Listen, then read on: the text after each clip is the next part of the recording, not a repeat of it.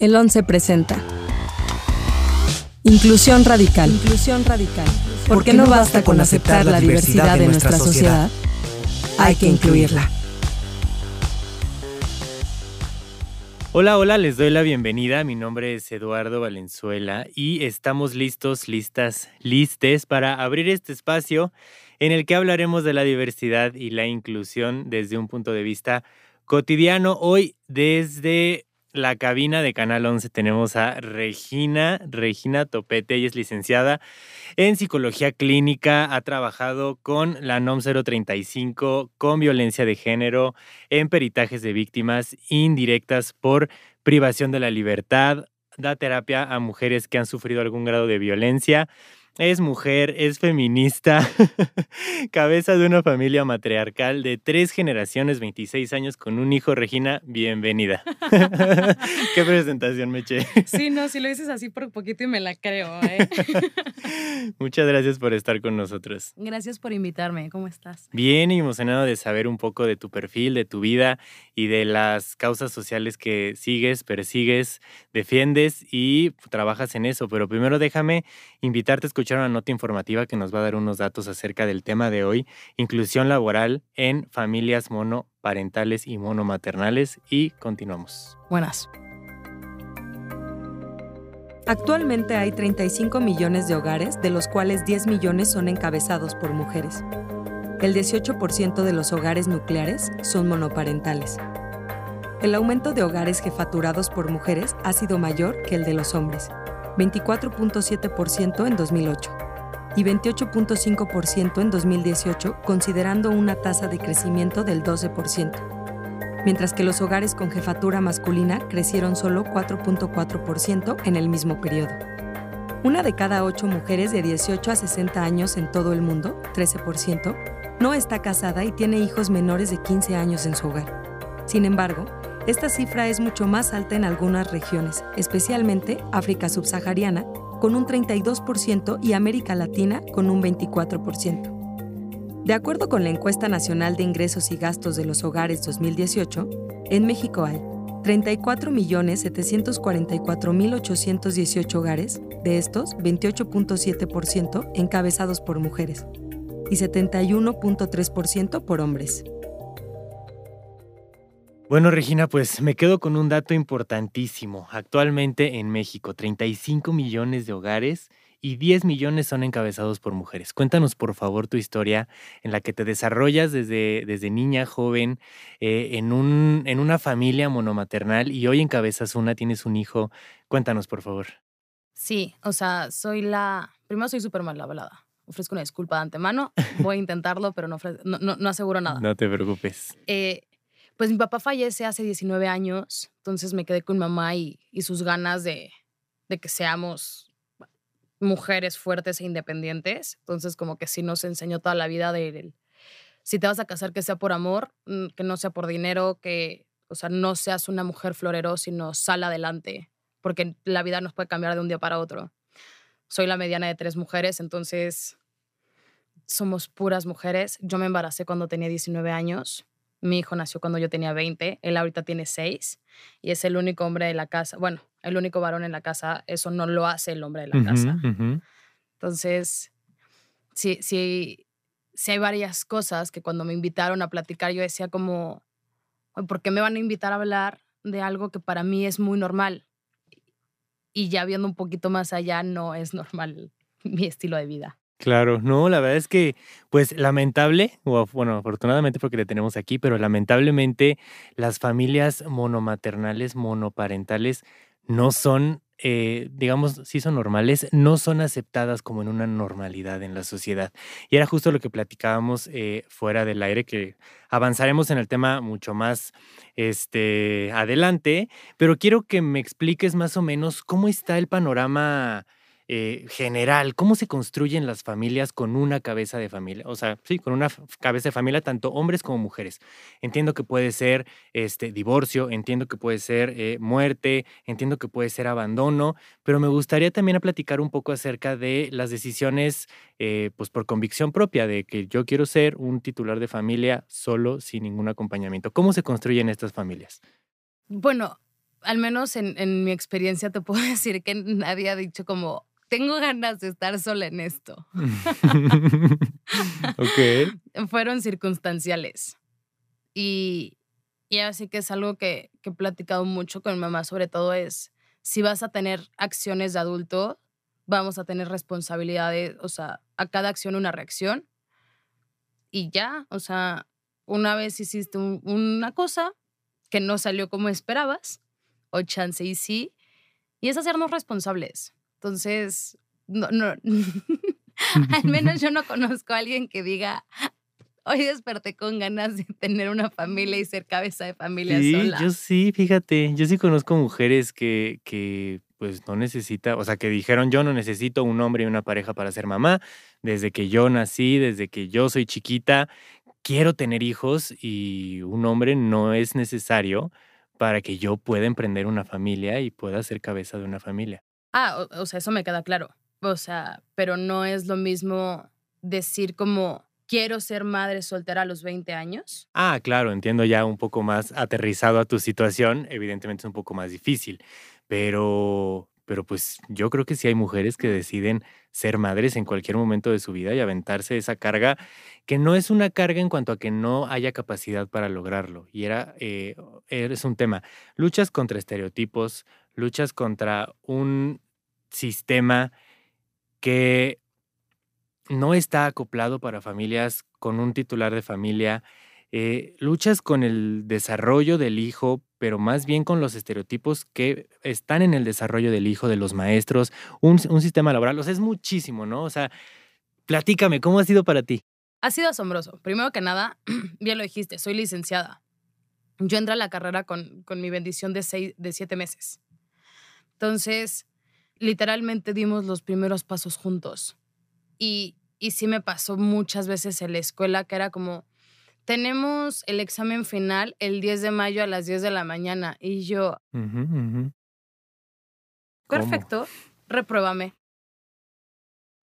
Y, y sí me decían como, ¿cómo quieres que te repruebe? O sea, no es que tenga, no, nunca fui una mujer de 10, es, uh -huh. siempre me dio mucha pereza la escuela. Soy una muy buena estudiante, pero una muy mala alumna. Entonces, si era como, eh, repruébame. O sea, tengo prioridades y mis prioridades hoy, el 10 de mayo, no va a ser la escuela, va a ser mi hijo.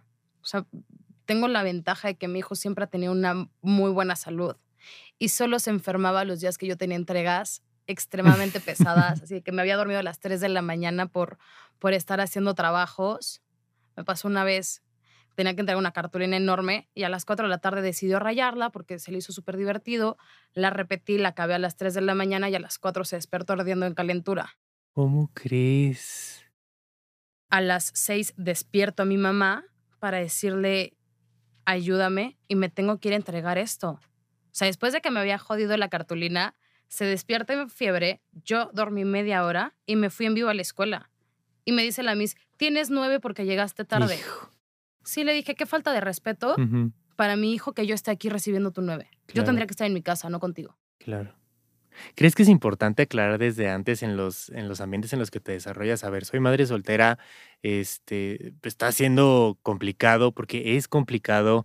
Eh, tienes que sacar herramientas de abajo de las piedras para que la, la, funcionalidad de la familia se lleve a cabo, ¿no? Y más, repito, y me, y me gustaría que quedara muy claro, no porque no se pueda, no porque no es posible una sola cabeza de familia, sino porque no tenemos las herramientas necesarias en la sociedad porque todavía está estigmatizado el que tal vez una mujer, madre soltera, fue dejada.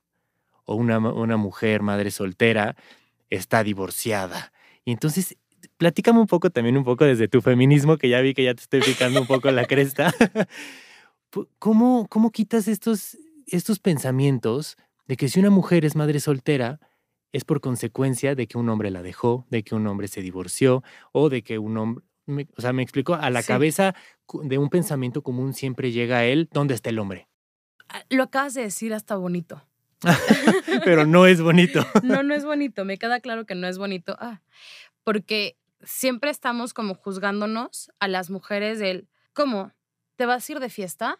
¿Quieres seguir estudiando? ¿Vas a aceptar ese puesto directivo? ¿Y los hijos? Y, y pues sí, cargas con este aparte del, como dices, llegar al trabajo y, hola, mucho gusto, tengo un hijo de seis años y lo que pueda desde el trabajo. Y en cambio los hombres no les interesa. O sea, en, en el aspecto muy particular de, del papá de mi hijo, el sujeto eh, se tardó seis años en acabar una carrera de cuatro y quiere continuar con una segunda carrera porque el señor no tiene nada que hacer más que seguir en la universidad como si tuviera 20 años. Y yo no. Claro. ¿Tu mamá se enfrentó a estereotipos así? Sí. ¿No te cuenta?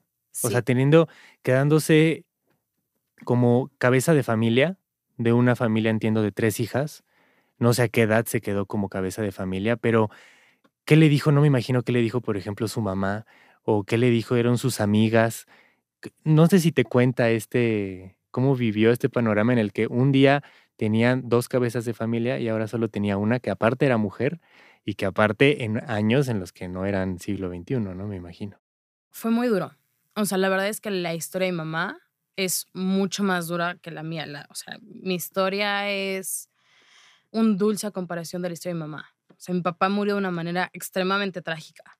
O sea, y, te digo, y como decíamos afuera del aire, yo iba en una escuela súper cons- conservadora, súper católica, en la cual, donde si los papás se divorciaban ya era un pecado.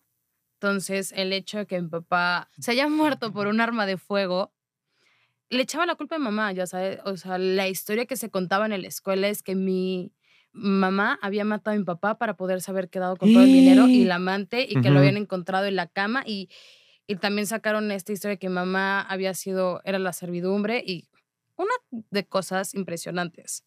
Cabe mencionar que mi mamá es uruguaya, entonces tiene todos los rasgos europeos que tú te puedas imaginar. Es alta, es güera, es de ojos grises, de tez clara, entonces, y se quedó viuda a los 33 años. ¿Tú Son cuántos años tenías? Yo siete, Ok. mi hermana pequeña tres y la grande 10. ujú. Que también para los 33 años somos enormes. Claro, O sea, Entonces, tenía muchos factores para que le diera la espalda. Todas las mamás de las compañeras de mi escuela le dieron la espalda porque no le vayan a bajar el marido. O sea, que mi mamá les fuera a bajar el marido. Claro, porque se pensaba que ya estaba en búsqueda de otro hombre que le, que le diera lo que necesitaba en la casa, porque los hombres, y lo digo entre, bueno, lo estoy diciendo entre comillas, no me ven, pero los hombres son los proveedores de las casas y las mujeres no pueden proveer en la casa, ¿no? Claro. Y te digo, yo, esta- yo crecí en una, en una soc- en una situación privilegiada. O sea, yo en escuela muy cara. Yo estaba con gente muy snob y muy mamona y con pensamientos muy cerrados. Entonces, para que mi mamá pudiera mantener ese estilo de vida o nos pudiera mantener es- ese tipo de educación, porque ya ni siquiera el estilo de vida, o sea, y, y olvídate que me checara las tareas y que estuviera atrás de mí o que pudiera ir a mis festivales o... Es difícil. Son muchas cosas de las cuales como que crecí con esto, que neta no me había dado cuenta de lo difícil que fue para mi mamá ser mamá y lo fácil que está haciendo para mí ser madre soltera, porque yo ya tengo el ejemplo de cómo es ser madre soltera. Tengo mucha parte ahorrada. Soy chiquita, soy joven, tengo energía. Quise ser madre soltera desde que me embaracé. Bueno, le he pasado mal con el papá, pero yo lo decidí. Mi mamá no lo decidió. Se lo decidió alguien más. Por eso yo sé que mi historia es mucho más fácil y mucho más sencilla que la de ella. Ella sí creció, no, o sea, a ella sí le dolió un contexto diferente. Ella sí me suavizó muy cabrón el camino. Claro. Pues solamente demuestra que sí se puede y que sí se puede y que estás aquí, que, que tu mamá te abrió paso, que ella recibió muchísimos golpes, claro, pero no encontró otro hombre, no necesitó un hombre que la sacara de, de esta eh, situación económica a la que se pudo haber enfrentado, social, con tres hijas. ¿Qué más evidencia queremos ver que sí se puede y que lo rescatable, y que, que es para lo que estamos hablando de esto, la sociedad no se está adaptando a familias diversas y que está siendo muy difícil para las familias diversas el poder tener herramientas para desarrollarse en una sociedad que está pensada con un papá y una mamá. Sí, o sea, y te estoy contando una historia de hace 20 años. Claro, Y- claro. Y, y lo, o sea, donde, como mencionas, entre lo rescatable, hoy yo tengo N posibilidades que mi mamá no tuvo. O sea, yo estoy pensando en una maestría donde me exigen el 100% de mi tiempo y la estoy pasando mal porque sé que no les puedo dar el 100% de mi tiempo porque ya tengo a alguien que todo el puto tiempo tiene hambre y me exige el 100% de mi tiempo. Y aún así sé que voy a poder seguir con mis estudios. Mi mamá no, o sea, terminó la carrera, pero no ejerce de lo que estudió. Yo hoy sí. Entonces, si, si pudiera rescatarle algo a esta sociedad, sería que, que somos, ya, ya no somos una en un millón. O sea, ya es mucho más eh, la madre soltera y ya es mucho más normal el, bueno, llega al trabajo con el niño porque fin de mes, porque se enfermó, porque la chingada. Y... Llegas al trabajo con tu hijo fin de mes. Y, y, ya la gente ya no te malmira como de, te voy a descontar el día porque vienes con, con un hijo. A mi mamá sí les contaban el día si nosotras no llegábamos a la escuela. A mí ya va a ser como un, güey, si no se estorba porque nos distrae, o sea, yo no voy a poder trabajar bien porque no soy un adulto responsable que me puedo concentrar en lo que estoy mientras hay un niño, pero no por eso te voy a descontar el día. Pero fíjate que hablas mucho de, de, por ejemplo, el tema de tu maestría, y quiero recuperar el tema de la maestría, de que te exigen el 100%, pero no puedes estar dando el 100%, no desertas, que me parece que es lo más este, consciente y bien que has hecho, la verdad, aplausos para ti. Eh, pero pues aquí hay un factor común que es adaptarte, todo el tiempo estar adaptándote, adaptándote, adaptándote y no y que no se te haga fácil, sino más bien ver la manera de hacerlo. ¿Qué piensas? Pues mira, sé que tengo dos ventajas en esto. La primera es que tengo insomnio, entonces puedo dormir cuatro horas y estoy al 100. Eso me da chance a ser mamá, ser estudiante, seguir trabajando, porque pues mientras yo vaya a estar estudiando, mi hijo va a seguir con hambre. Y lo digo con dolo porque es un sujeto que se come dos hamburguesas en una sentada. Debe ser muy difícil. Sin pena ni gloria se come media pizza. Y tiene seis años. ¿Tú sabes el miedo que yo tengo del hambre que él tiene? Claro, a sus 15, ¿qué hambre tendrá? No, ya lo quiero ver regresando del fútbol. No, no, no. Pero bueno. Oye, me gustaría platicar un poco acerca del otro lado, de cómo, ya hablamos de cómo lo vives como madre, ahora cómo lo vives como hija y cómo tu hijo crees que lo esté viviendo. Y te voy a poner una pregunta muy simple. Tu, hijo nunca ha tenido una figura paterna, o a lo mejor y tú perdiste esta figura paterna, que, que, pues, que fallece tu padre y pues te tienes que adaptar y me imagino que tú tenías siete a los 14, pues esta figura paterna ya no existía en tu mente, ya tienes una realidad completamente diferente. Pero llega una maestra y te dice, dile a tus papás que vengan. O, este, ¿por qué no le dices a tu papá que te dé dinero para comprar la tarea? ¿Cómo es esta? Digo, son preguntas, hay obviamente muchísimo más tema de fondo, pero ¿cómo es esta, este choque al que se enfrenta tanto una hija que se tiene que acostumbrar a una familia con una cabeza, como a un hijo que toda su vida ha vivido en una familia con una sola cabeza y cómo es el desarrollo, a lo mejor y con amiguitos que tienen mamá y papá en un feliz matrimonio católico o este, eh, solamente un papá, que también es un tema. Hablamos de madres solteras, pero no hablamos de padres solteros, ¿no? ¿Cómo, cómo ves este, este otro lado, el lado de hijo? Eh, en, este ejemplo que decías de dile a tus papás, mi respuesta es, sí, yo le digo a mamá. Y mi mamá como por 10 años tuvo una pareja que era un gran sujeto y que me decían como, ay, dale esto a tu papá. Yo no me iba a pelear con todos en la calle de este güey no es mi papá, ya sabes, solo era como de, sí, yo se lo doy a tal, ¿sabes? O sea, hay batallas que eliges. Y en esta parte de, de cómo es que lo vive mi hijo, tengo el ejemplo perfecto. Eh, a, a, inicio de la pandemia yo estuve ayudándole a otros papás a cuidar a su hijo en mi casa y conectándole a las clases en línea, bla, bla, bla. Y llega este niño y le dice a, mi bendición, oye, ¿y tu papá? O sea, ¿no viven juntos tus papás? Porque pues mis papás viven juntos. Se voltea a mi bendición y le dice, no, es más que raro que tus papás vivan juntos. Mi papá vive con su mamá así como yo vivo con mi mamá y mis abuelos también están separados. Mi hijo no sabe que es una familia con mamá y papá juntos para siempre. Y con toda la naturalidad del mundo se lo respondió. Sí, así como, qué rara tu familia que tiene mamá y papá que viven sí, claro.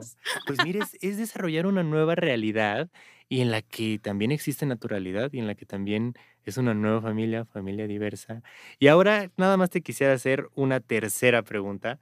¿Cómo, cómo luchas contra estos pensamientos de que el desarrollo de un niño o de una niña necesita una figura paterna? O necesita una figura materna, que no es tu caso, pero me imagino a personas, bueno, no, no me imagino, lo sé y te, o sea, existen personas que dicen, este niño no va a crecer sanamente porque no tiene una figura paterna. O este ni esta niña no, este, no va a crecer sanamente porque no tiene una figura materna. ¿Cómo, cómo lidias con eso y cómo hay de pie a otro tema que es, y voy a hacer la pregunta lo más burda posible, tienes que cubrir necesidades paternales y los papás tienen que cubrir necesidades maternales o simplemente con el cuidado y solvencia económica de una mamá o de un papá, un niño puede tener un excelente desarrollo. tengo dos variables para esta respuesta. La respuesta como psicóloga y la respuesta como mamá. Dame las dos, me urgen.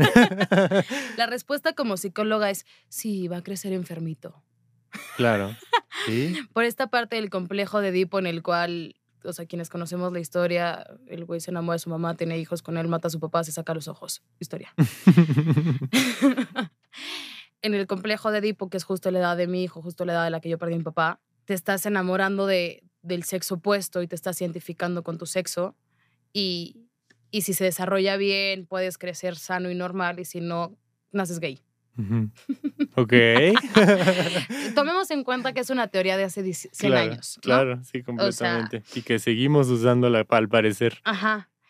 Lo bueno y lo importante de esta teoría es que puedes crear en la cabeza, en, en el imaginario de los niños o las niñas, el ideal como papás. Yo perdí a mi papá en esta parte del complejo edípico y yo me creé en mi cabeza un papá ideal. Entonces, chance, si me preguntas cómo es tu papá, te lo dibuje con, o sea, como caricatura, porque no, no puedo hacerlo real, pero tengo una imaginación de mi papá. Ah, se, se hizo esta separación, si lo quieres ver así. Y como psicóloga estoy muy en contra de esa teoría, que es como de, bro. Y hay otra gran respuesta a todo esto. Somos seres adaptables. Así como hace un año estamos empezando a ver cómo Fox funcionaba Zoom y hoy... Ya todo manejamos al 100%. Hasta compartimos pantalla, ¿no? Mi hijo lo hace mejor que yo. Claro. O sea, mi hijo llega y me dice, si picas este botón, te desmuteas por un momento. Gracias. sí, claro. Entonces, somos seres adaptables y no necesitamos de las dos figuras. Por algo, ahorita en las nuevas teorías de psicología se habla de él o la cuidadora primaria. Solo puede ser uno. Y ni siquiera tiene que ser una mamá o una papá, o un papá puede ser un perro. O sea, ubicas a Mowgli, sí existió y también tuvo cuidadores primarios. Ok, oye, desde la psicología, un niño desarrolla, un niño, el desarrollo de un niño es con base en lo que ve, en la realidad que está este, percibiendo o un niño sabe que le falta un padre, que le falta una madre, no sé, digo, estoy haciendo preguntas burdas, porque ese es el pensamiento, ¿no? Ese es, o sea, es, el pensamiento en una pregunta y me encantaría que tú nos aclararas, o sea, un niño que nunca ha tenido una figura paterna, ¿lo imagina o es su desarrollo es adaptado a la realidad? Y es un buen desarrollo. Como la respuesta de mi hijo, que tus papás están juntos. Y bueno, yo trabajo dentro de muchas de las cosas, trabajo mucho con violencia sexual infantil. Y soy una fiel creyente de que cualquier cosa que te diga un niño la tienes que creer. No es que mientan o no mientan, pero no tienen la capacidad de estar creando algo que no han visto, no han vivido. Entonces, si no saben cómo funciona una casa con, un con una mamá y un papá, no te van a poder decir, ay, es que mi papá me hizo el desayuno mi hijo no sabe qué es eso. O sea, mi, hijo jura que su papá solo funciona los fines de semana para pedirle juguetes caros. y con quien se despierta, se baña, se lava los dientes, lo persigue, se peina, la tarea, la escuela, o sea, todo es conmigo y mis hermanas. No, no su papá. Interesante. Regina, muchísimas gracias. Es un tema amplísimo. Nos diste un panorama desde tu experiencia. Creo que, wow, yo me quedo verdaderamente sorprendido. Quiero felicitarte, quiero reconocer tu trabajo, el de tu mamá, que verdaderamente ha sido impresionante. Y quiero que nos invites a, a, a la sociedad que no acepta familias diversas. ¿Qué les dirías? Que quisiera vivir en sus realidades. Pues bueno, con eso nos quedamos, Regina. Muchísimas gracias. Gracias a Regina por acompañarnos. No olviden escuchar la siguiente semana el episodio nuevo de Inclusión Radical. Seguiremos tratando problemáticas que se crean alrededor de la diversidad y cómo la inclusión nos da herramientas para una sociedad con más empatía y justicia social. Por favor, síganos en Facebook, Twitter e Instagram como arroba canal 11 y en las plataformas de transmisión Spotify, Apple Podcast y iHeartRadio. Regina, muchísimas gracias. Gracias a ti. Y nos vemos la siguiente semana. Síguenos en nuestras redes sociales como arroba canal 11 TV y visita nuestro sitio web www.canal11.mx. El 11 presentó Inclusión, Radical, moderado por Eduardo Valenzuela. Talento adicional, Vania Belmont y Rodrigo Gutiérrez. Coordinación de producción, Daniel Acuapio y Moisés Romero. Operador de cabina, Rodrigo Bernaldez Rosas. Diseño sonoro y postproducción de Franco González. Con una investigación de Rodrigo Gutiérrez y Andrea Domínguez.